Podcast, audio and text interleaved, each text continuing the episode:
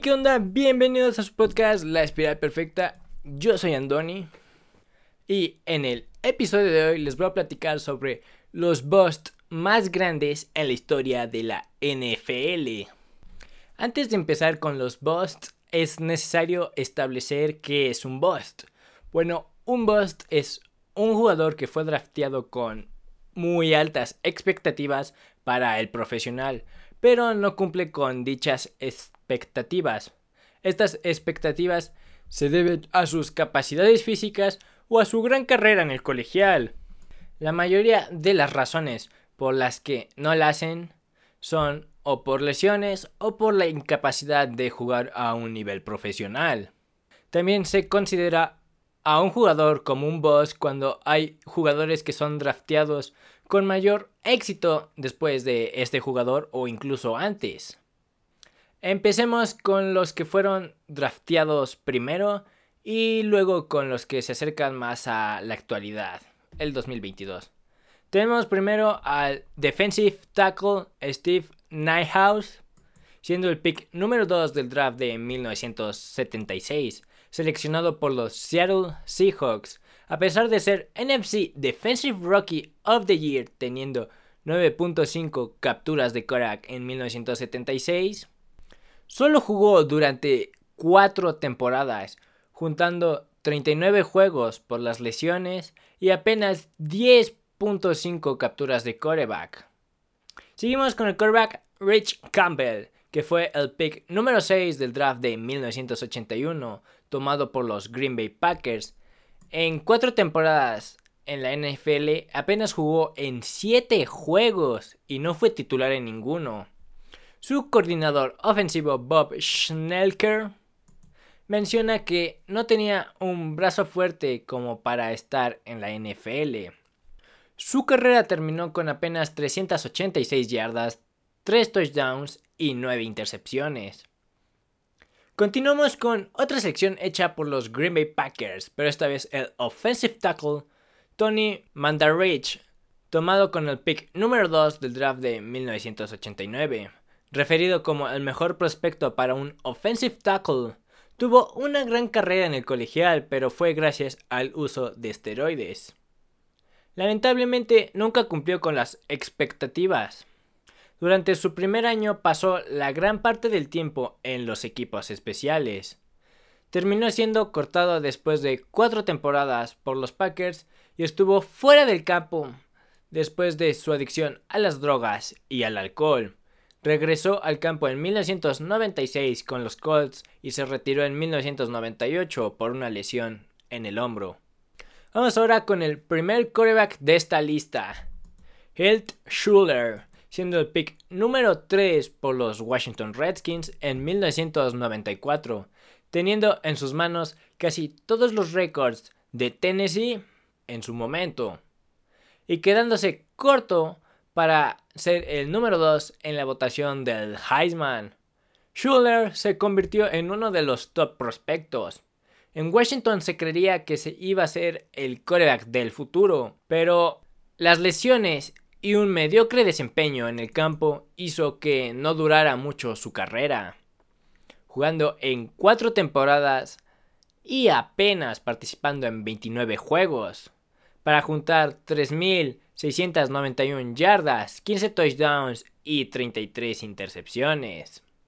El pick número 2 de 1998 tampoco tendría gran éxito en la NFL. Ryan Leaf, el quarterback seleccionado por los San Diego Chargers. Su gran éxito durante su última temporada del colegial lo colocó como uno de los top prospectos para el draft de 1998. Llevó a Washington State al Rose Bowl por primera vez desde 1931.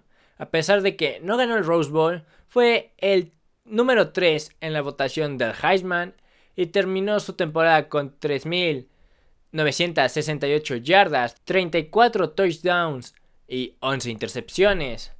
Para el draft, Leaf y Peyton Manning estaban en la discusión de quién debería ser la primera selección del draft. Los problemas empezaron luego luego, con su mal comportamiento y bajo rendimiento en la cancha.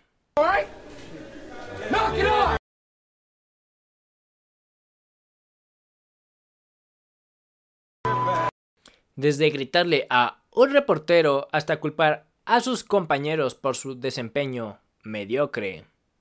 Rápidamente se ganó la reputación de tener una mediocre ética de trabajo.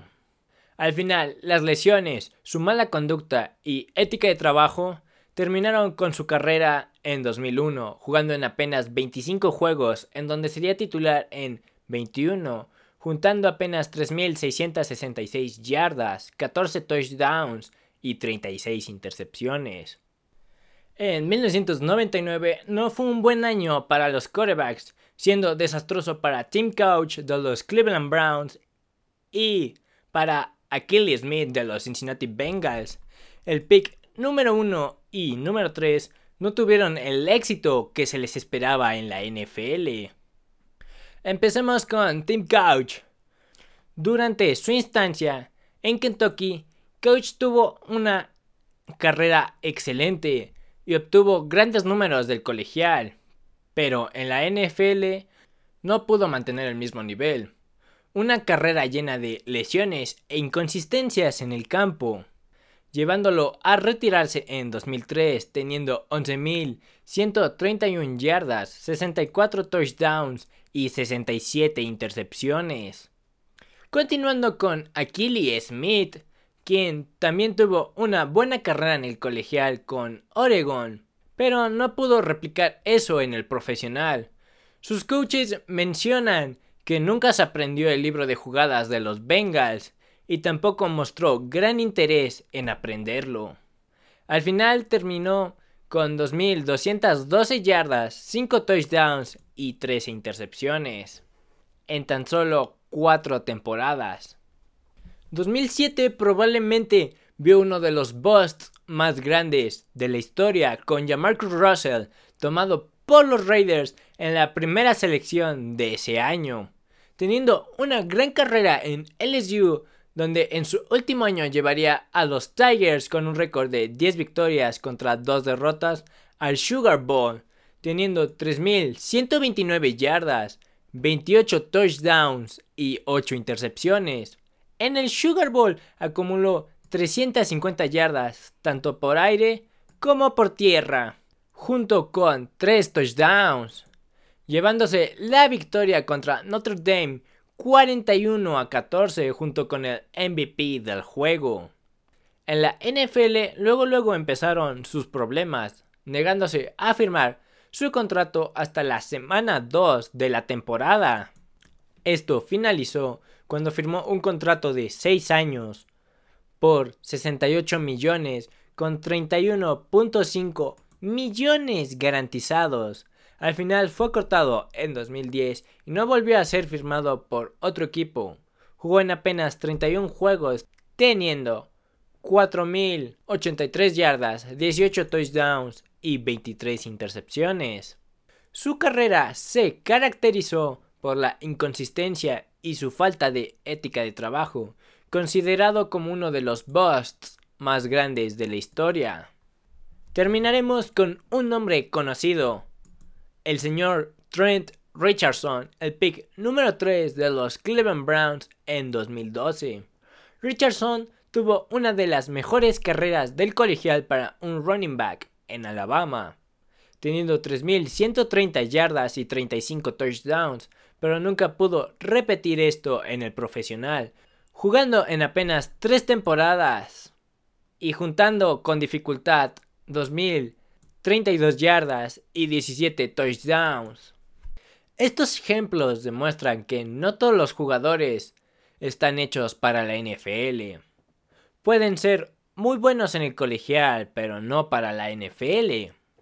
Tendrán las habilidades físicas para jugar el deporte, pero pueden no tener las habilidades mentales para durar en él. Lo vemos con el señor Achilles Smith, el señor Ryan Leaf o el mismo Mark Russell, que tenían mucha habilidad física, pero mentalmente no podían ni aprenderse el juego de jugadas o no tenían ni siquiera el interés. Son las intangibles de los jugadores que los hacen diferentes. El liderazgo, eso no se puede medir en una tabla del draft. Se podrá medir quién corre más rápido las 40 yardas, pero no el liderazgo de un jugador. Así que hasta aquí llegamos con este episodio. No se les olvide seguirme en mis redes sociales como arroba kishagi, darle like al video, activar las campanitas, compartirlo. Y eso sería todo. Hasta el próximo episodio.